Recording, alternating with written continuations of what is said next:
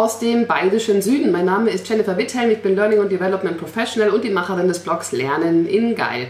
AR, VR, MR, äh, momentan kursieren ganz viele Begrifflichkeiten und Abkürzungen und ich glaube keiner vielleicht keiner, weiß so recht, was sich dahinter verbirgt, bis auf einen vielleicht, und das ist Thorsten Fell. Er ist der Gründer des Immersive Learning Institutes.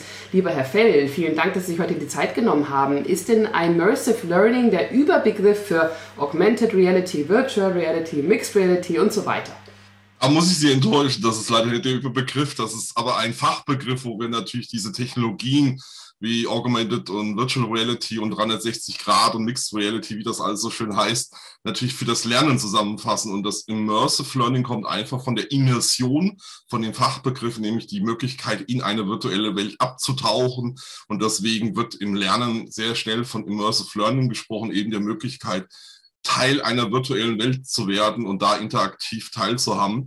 Und deswegen sprechen wir eigentlich von Immersive Learning. Inhaltlich würden wir eigentlich heute ganz modern über Spatial Computing sprechen, über räumlichen Computer.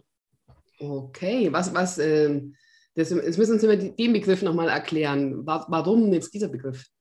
Genau, also man hat ja ganz verschiedene Ausprägungen, wie man diese immersiven Medien, ob eben 360 Grad mit meinem Smartphone, ob mit AR-Bereich, Augmented Reality, auch mit Smartphone, Tablets oder AR-Brillen sogar oder Virtual Reality mit VR-Brillen, hat man natürlich überlegt, was ist eigentlich so Sammelbegriffe. Und da haben zwei, drei Begriffe immer wieder versucht, so einen Sammelbegriff zu generieren. Es gab eine Zeit lang, da hat ein Unternehmen Mixed Reality als Sammelbegriff genommen. Es gab eine Zeit lang, wo man man XR hingeschrieben hat, Extended Reality, und gesagt hat, alles darunter sozusagen unter diesem Fachbegriff sind halt die anderen Themen. Und jetzt in Amerika tut sich gerade dieser Begriff des Spatial Computings eigentlich etablieren, weil es darum geht, wir wollen ja die Räumlichkeit nutzen, wenn wir diese neuen Technologien anwenden. Und die Räumlichkeit heißt ja, dass ich mich bewegen kann im echten Raum, digital zusätzliche Informationen wie im AR-Bereich eingeblendet bekommen oder virtuell, wenn ich eine VR-Brille anziehe, wenn ich also jetzt hier so eine VR-Brille aufsetze und in die virtuelle Welt abtauche und nichts mehr von der echten Welt sehe, und das ist ja, passiert ja alles räumlich. Das heißt, ich bin im dreidimensionalen Raum, ich bin da unterwegs in einer virtuellen Welt, ich bin in der echten Welt unterwegs und kann digitale Informationen einblenden lassen. Und deswegen tut sich gerade dieser Begriff dieses räumlichen Computers mehr und mehr etablieren. Mhm. Ähm, das ist aber ein Begriff, was hier in Deutschland noch relativ selten verwendet wird, muss man sagen. Ja, habe ich auch noch nicht gehört bis dato. Wieder was Neues gelernt. Super, passt zum Kanal. Was halten Sie denn von unserem neuen Zoom Fireside-Chat, den wir heute haben? Wir haben es ja im Vorgespräch noch nicht so hundertprozentig rausbekommen. Ich tippe eher auf einen Anwenderfehler. Ähm, warum ich jetzt in diesem Runden bin und Sie sind so, so schon ausgeschnitten. Ich verrate ja. gleich den Zuschauern und Zuhörern, Sie haben keine Greenscreen hinter sich. Also so richtig raufgekommen. Ich habe keinen Greenscreen hinter mir. Äh, wir haben ja schon ein bisschen gerätselt, warum sie so sozusagen rund sind und ich sozusagen hier schön ausgeschnitten drin bin. Eigentlich müsste ich ja derjenige sein, der hier rund ist, aber na gut, äh, es ist halt so, wie es ist. Es ist Technologie. Ich finde das äh, ganz spannend, wobei ich natürlich liebe, muss ich mit Ihnen sagen, in, mit der VR-Brille uns am echten virtuellen knisterten Kamin dreidimensional treffen würde. Das machen wir nämlich tatsächlich auch mittlerweile alles dass wir eben, wenn wir mit mehreren Leuten uns treffen, auch in VR uns treffen und nicht mehr nur hier in Zoom oder Teams oder sonstigen Tools. Aber ich finde das natürlich, wenn man das so sieht, hier, wir sind jetzt draußen, gell, das ist ja fast beim Grillen hier, muss man ja fast überlegen, was wir hier auf den Grill legen fast. Ja. Ähm, ähm, entsprechend ganz nett, ja. Die anderen Hintergründe fand ich zum Teil ziemlich schwierig, was es da so, so zur Auswahl noch gab. Herr Fell, was ist denn jetzt, wenn ich jetzt sage, so, jetzt bin ich ein, ein Profi auf dem Gebiet und jetzt möchte ich auch die Begrifflichkeiten richtig verwenden. Virtual Reality, Augmented Reality, Mixed Reality, 360 Grad.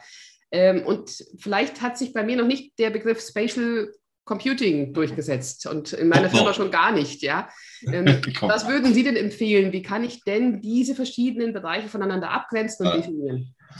Also ganz einfach ist ja, in dem Sinne zwei Sachen. Das eine ist, wenn ich über Virtual Reality spreche, wenn ich eine Brille aufsetze, die tut ja erstmal per se die Außenwelt abschirmen. Das heißt, ich sehe nur noch das, was jetzt sozusagen die Brille über den Computer, über den Display, was hier eingebaut ist. Ich kann das mal kurz zeigen, man dürfte das auch ein bisschen erahnen. Hier sind zwei Linsen und über die zwei Linsen werden ein Bildschirm dargestellt und der, hier ist ein kompletter Computer drin. Also in der Brille hier sozusagen ist ein kompletter Computer drin. Die Brille hat auch kein Kabel mehr dran, wie man sieht, sondern ist komplett autonom. Und Virtual Reality tut also die echte Welt ausblenden und tut mir nur noch eine in Echtzeit nahezu digitale Welt entsprechend auf die Augen und auf die Ohren bringen. Und äh, das ist halt Virtual Reality. Bei Augmented Reality sehe ich weiterhin in die echte Welt. Entweder ich habe mein Smartphone und schaue durch mein Smartphone in die echte Welt und kriege auf meinem Smartphone oder Tablet zusätzlich digitale Informationen angereichert oder ganz neu natürlich auch AR-Brillen. Das heißt, anstatt mein Smartphone oder Tablet in der Hand zu haben, setze ich eine Brille auf, wo ich durchschauen kann. Und dann aber in die Gläser, die sind dann noch angereichert mit digitalen Displays, die man durchschauen kann, dann digitale Informationen eingeblendet bekomme. Das ist natürlich hochspannend, weil ich die Hände frei habe in dem Moment. Gerade in der Industrie, Medizinbereich natürlich spannend. Und bei 360 Grad ist es so, dass man eigentlich heute standardisiert, da mache ich jetzt äh, keine Werbung, ich darf das zeigen, dass zum Beispiel ein, ein Hersteller, äh, man kann das Ganze gut sehen, jetzt im neuen Zoom stelle ich gerade fest, das wird mhm. alles weggeblendet, noch witzig. Das ist aus Pappe, da kann man sein Smartphone reinlegen und kann dann sozusagen mit der Pappgeschichte hat man die einfachste, sage ich mal, VR-Brille und das benutzt man, um 360 Grad Inhalte darzustellen. So, wo ist der Unterschied zwischen VR 360 VR ist komplett digitale Welt. 360 Grad ist ein Abbild der realen Welt, mit dem ich Fotos oder Videos mit 360 Grad Kameras machen kann. Dazu brauchen wir Hardware und die Hardware sieht dann so aus zum Beispiel. Das ist eine 360 Grad Kamera, wo auf der linken und rechten Seite jeweils eine Linse ist. Und dann kann ich halt ein Foto oder ein Video von dem ganzen Raum hier aufnehmen. Das ist das Abbild der realen Welt. Das ist 360 Grad.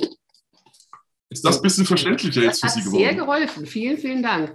Ähm, wenn wir jetzt sagen, wir sind im Bereich Corporate Learning unterwegs, dann fallen mir jetzt so die typischen Einsatzbereiche ein für immersive Lernwerkzeuge, nenne ich sie jetzt mal. Ich denke an den Autoingenieur, der mit der Unterstützung einer ähm, VR-Brille oder AR-Brille neue Fertigkeiten trainiert. Ich denke an den Arztverpfleger, der den Ernstfall üben kann. Ich denke an den Flugzeugsimulator. Aber was ist dann eigentlich so mit der großen Masse der Schreibtischtäter? Gibt es denn für die auch einen, einen Anwendungsfall? Ah, es gibt äh, natürlich fast für jede Zielgruppe, habe ich gelernt, in der Vergangenheit Anwendungsfelder, die sinnvoll sein können. Wenn wir im Dienstleistungsbereich sind, können wir natürlich Dienstleistungen und Produkte erklären. Wir können Situationen erleben, wir können Soft-Skill-Trainings dort sehen. Das heißt, Führungskräftebereich wird zum Beispiel jetzt immer mehr mit VR auch gearbeitet. Das ist ganz spannend. Das hat sich in den letzten gut anderthalb Jahren massiv entwickelt. Dann Therapieformen zum Beispiel, das heißt, unterstützen in der Therapie wird VR zunehmend auch eingesetzt. Ähm, das sind natürlich Themen in dem Bereich AR, wird sehr stark halt in der Industrie tatsächlich benutzt, äh, um halt technische Produkte zu erklären und zu ergänzen. Aber in den, äh, sagen wir, Schreibtischtätern geht es um zum Beispiel auch zunehmend um die New Work Bewegung. Das heißt, mein Büro ist jetzt auf einmal nicht mehr physisch da, wo ich bin, sondern virtuell mit einer VR-Brille und ich treffe mich kollaborativ mit anderen Leuten als Avatare in einer VR-Umgebung und kann komplett, so wie man das gewohnt ist, interaktive Workshops machen, äh, entsprechend Scrum-Sitzungen abhalten, Design-Thinking-Workshops machen. Alles das tun wir seit über einem Jahr mittlerweile in VR. Mhm. Und wenn Sie sagen Führungskräftetrainings, dann denken Sie auch an, an, solche Sachen, dass ich dann tatsächlich mit einem Avatar zusammenkomme und da Soft Skills trainiere oder wie könnte sowas noch genau Absolut. Aussehen? Ich trainiere zum Beispiel Teams, High-Performance-Teams in VR. Das heißt, da geht es ja meist, meistens sehr stark auch um das Thema Kommunikation im Team. Ähm, und das kann man mit VR zumindest unterstützen. Und dann kann man natürlich, wenn man das clever kombiniert, mit anderen Lernmethoden, die wir kennen, ob das hier Zoom oder Teams oder andere Videokonferenzsysteme sind, ob das Video Learning ist, ob das entsprechend andere interaktive Tools sind. Das kann man ja wunderbar in Blended Learning zusammen kombinieren. Aber ein Teil ist halt dann auch in VR. Mhm. Was brauche ich denn da dazu alles? Es klingt wahnsinnig teuer. ist es, also 340 Euro. 340 Euro ist die Brille und sie brauchen Internetzugang und sie brauchen eine Software, wo sie sich gemeinsam drin treffen können. Und da gibt es wie immer bei uns im Lernbereich gibt es verschiedene Lizenzmodelle, verschiedene Toolanbieter. Es gibt sogar aber kostenlose Tools. Das heißt, wenn ich gerade in einer kleinen Gruppe bin, da kann man sogar äh, kostenlose Tools auch nutzen für den Einstieg. Also die Ausprägung ist eigentlich heute eine VR-Brille. Wie gesagt, das ist im Moment Preissegment 340 Euro. Das ist jetzt nicht so teuer, finde ich. Mhm. Und man braucht einen Internetzugang, der, sage ich mal, so 30.000 bis 50.000 haben sollte. Und dann kann man loslegen, sich gemeinsam zu treffen. Mhm. Die Software holen sich aus dem Store raus. Es gibt für die VR-Brillen im Konsumerbereich natürlich wie bei Tablets oder bei Smartphone-App-Stores. Und da gibt es verschiedene Lösungen. Entweder kann ich natürlich auch welche lizenzieren, wenn ich bestimmte Funktionen brauche, wenn ich bestimmte Sachen machen will. Aber ansonsten gibt es auch Sachen, die ich erstmal mit fünf oder zehn Leuten kostenlos nutzen kann. Mhm. Und mein Zehnerleitfaden für so einen Workshop, der sieht dann auch ganz normal aus. So, jetzt machen wir erst das. Nein, ähm, das ist natürlich äh, deutlich anders, weil wir ja ganz andere neue Möglichkeiten haben.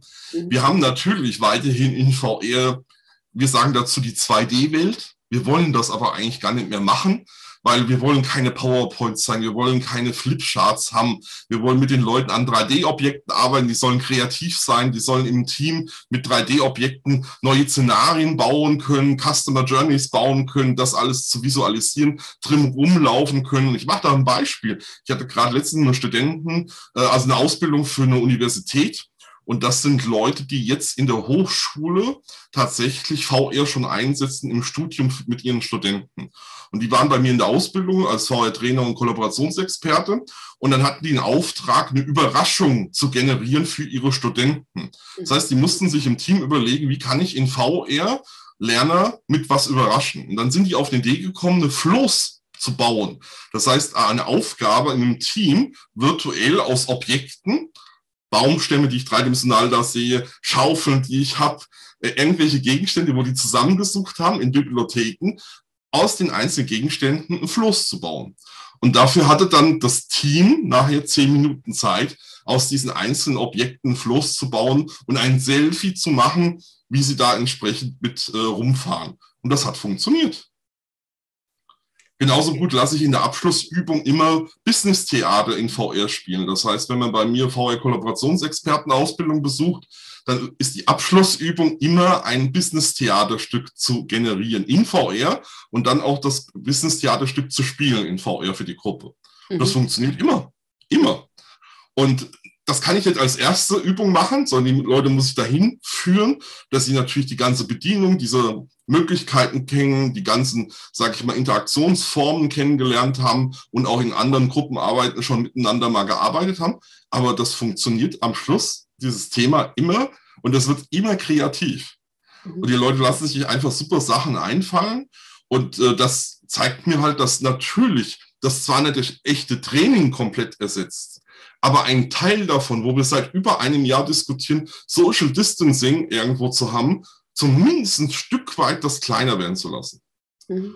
Und das ist das Spannende. Natürlich habe ich keine nonverbalen Sachen noch nicht in den Avataren. Ich sage auch ganz bewusst noch nicht. Das dauert einfach nur Zeit. Einfach die Technologie wird da auch weitergehen. Aber wir können schon Blickkontakt herstellen mit den Avataren. Wir können gestikulieren mit den Händen. Wir können im Raum stehen. Ich kann ihnen zu nahe kommen. Das heißt, wenn ich Ihnen mit meinem Avatar zu nahe komme, merken Sie das. Und dann müssen Sie, dann gehen Sie einen Schritt zurück, weil Ihnen das vielleicht dann zu nah ist. Und das sind Effekte, die können wir hier gar nicht generieren hinzu, diese Nähe herzustellen. Mhm. Aber in VR können wir das heute, und das mache ich seit jetzt über einem Jahr bereits, diese Sachen mit den Leuten generieren. Mhm. Und die Emotionalität, die Empathie, die da entsteht, kann ich natürlich nutzen in einem ganzheitlichen Lernprozess, um anders mit den Leuten zu trainieren. Und um auf die Frage zurückzukommen, die Trainerleitfäden sehen anders aus, weil natürlich andere Möglichkeiten da sind. Weil ich ganz andere Dinge machen kann wie in echt. Perspektivenwechsel zum Beispiel. Stellen Sie sich vor, Sie haben eine Aufstellung, systemische Aufstellung mit Leuten gemacht. Das machen wir in VR auch. Und jetzt sagen Sie mal, okay, geh doch mal auf die Plattform da und guck dir das mal von oben an. In VR kein Problem. Machen Sie das mal in echt. Da müssen Sie einen Raum haben, wo Sie eine Empore haben, vielleicht. Ja, möglich. Aber welche Räume haben das? Irgendwo im Seminarhotel oder in einer Unternehmung? In VR stelle ich einfach eine virtuelle Plattform hin und stelle mich vielleicht auf fünf oder sechs Meter Höhe hin und gucke mir das mal von oben an. Angenommen, ich bin Corporate Learning Professional, ich bin in einem Unternehmen, das zwangsweise durch die Corona-Krise gerade so den Shift hinbekommen hat vom klassischen Präsenzkatalog hin zur virtuellen Welt. Und ich stelle fest, ja, irgendwie möchte ich jetzt noch einen Schritt weitergehen, aber ich, vielleicht habe ich auch das Gefühl, der Reifegrad meines Unternehmens ist noch nicht ganz so weit. Was mhm. brauche ich denn hm, auf der auf soften als auch auf der harten Ebene, um diese immersiven Lernwerkzeuge auch hm, vom Reifegrad her weiter bei mir durchzubringen oder reinzubringen? Also was ich immer erstmal empfehle, ist, dass man einen Workshop macht, wo man sich die Möglichkeiten erstmal ansieht, was diese immersiven Mädchen überhaupt für eine Bandbreite haben. Weil vorhin hat man die Begriffe mit Augmented Reality, mit Virtual Reality, mit 360 Grad. Ich muss mir ja erstmal vergegenwärtigen, wo macht vielleicht welche Technologie Sinn, bei welchen Themen in meinem Unternehmen und wo vielleicht auch nicht. Ich darf nicht anfangen, die Technologie schon auszuwählen und dann zu sagen, wir machen jetzt das mit Virtual Reality, sondern ich muss mir erstmal einen Überblick, finde ich, verschaffen, was heißen überhaupt diese Technologien. Und das mache ich zum Beispiel mit den Stakeholdern. Das heißt, meistens ist es so, dass die Entscheider und die Führungskräfte keine Ahnung von diesen Technologien haben. Das ist auch nicht böse gemeint, ist aber de facto so, weil keiner ihnen das bis dahin beigebracht hat. Mhm. Weder in der Hochschule, in ihrer Ausbildung, äh, noch später im Berufsleben. Es war bisher fast nie irgendwie ein Thema. Und deswegen, das würde ich erstmal am Anfang machen, um einen gewissen Mindset anzufangen, zu sagen, ah, okay, die Möglichkeiten haben wir auch noch. Ah, da könnten wir das machen. Und meistens ist es in den Workshops bei mir so, dass wir nie unter 30 Ideen rausgehen, weil der ganze Prozess ist so aufgesetzt, dass man konkret auch darüber überlegt, welches Medium an welcher Stelle mit welchem Inhalt gegebenenfalls passen könnte. Und daher ist es meist eine Priorisierung, dass man in Pilotprojekte einsteigt. Und die Technologie ist natürlich ein Treiber, aber das hauptsächliche Thema ist erstmal das Verstehen, wie ich diese Lernmedien, diese neuen Methoden einsetzen kann und das zielgerichtet. Und das ist ein Mindset-Thema. Und da haben wir natürlich eine gewisse Herausforderung, weil ich sage mal so, die meisten Unternehmen stehen halt immer noch, wenn sie gut modern unterwegs sind, beim Video-Learning und haben jetzt vielleicht irgendwie den Begriff LXP auf ihrer Liste, wo sie jetzt ihr LMS in Richtung Learning Experience Plattform bringen wollen. Und VR und AR spielt für viele im Moment noch gar kein Thema. Leider muss man sagen, weil, und das wird jetzt ziemlich bitter für alle, durch Studien und Untersuchungen wissen wir schon lange, dass das Lernmedium wesentlich effektiver und nachhaltiger ist wie viele andere neue Lerntechnologien. Und das ist eben das Bittere eigentlich an der Geschichte, dass wir in Deutschland, insbesondere, ich mache das jetzt sehr deutlich, in der Deutschland und auch in der Dachregion, das noch nicht verstanden haben, wie mächtig auch diese Möglichkeiten, diese immersiven Lerntechnologien sind. Viele haben vor drei, vier Jahren auch angefangen, mal eine VR-Brille oder so ein aus Pappe Cardboard aufzusetzen und hatten teilweise keine guten Erlebnisse. Das heißt, die sind mit einem Mindset laufen die rum, wo sie sagen, VR, ah, Gaming orientiert und funktioniert ja sowieso nicht. Mhm. Über den Zeitpunkt sind wir tatsächlich weit hinaus. Mhm. Ging mir ähnlich. Ich habe auch vor ein paar Jahren meine VR-Brille aufgesetzt und fand es auch so semi-spannend, aber ich bin Ach, mir auch sicher, dass sich da sehr, sehr viel getan hat. Nur eine kurze geschlossene Frage ist also, immersives Lernen auch sehr viel nachhaltiger als die klassische Präsenzveranstaltung, ja oder nein? In bestimmten Szenarien sogar ja. Die Kombination macht es spannend. Und da sind wir immer wieder bei dem Thema Blended Learning, Hybrid Learning, wie Sie das nennen wollen. Es ist immer wieder das Thema, wie kann ich Sachen kombinieren. Aber gerade alles da, wo ich immer sage, dreidimensionale Objekte eine Rolle spielen. Also Fahrzeuge, Maschinenanlagen, Gebäude, das sind Werkzeuge, das sind alles Sachen, die ich mit VR viel einfacher und schneller transportieren kann. Mhm. Ich kann heute hier in meinem Homeoffice in Ostfriesland hinter mir einen ICE 4 hinstellen, wie ein Airbus, wie irgendwie ein OP-Saal, kann ich in Sekunden eigentlich, innerhalb von 30 Sekunden würde ich sagen, kann ich wechseln und stehe auf einmal im OP-Saal oder 30 Sekunden später steht hier irgendein Fahrzeug, wo ich drum rumlaufen kann. Und das ist eben der nächste Gag in VR kann ich mittlerweile mich komplett bewegen.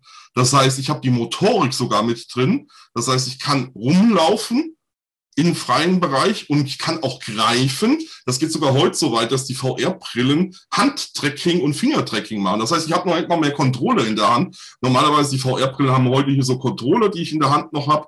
Die ganz modernen kann ich die Kontrolle weglassen und kann mit meinen Händen virtuell Objekte anfassen. Herr Fell, was ist denn Ihre Zukunftsvision? Wo stehen wir denn beim Corporate Learning in Deutschland in fünf Jahren? Abschlussfrage.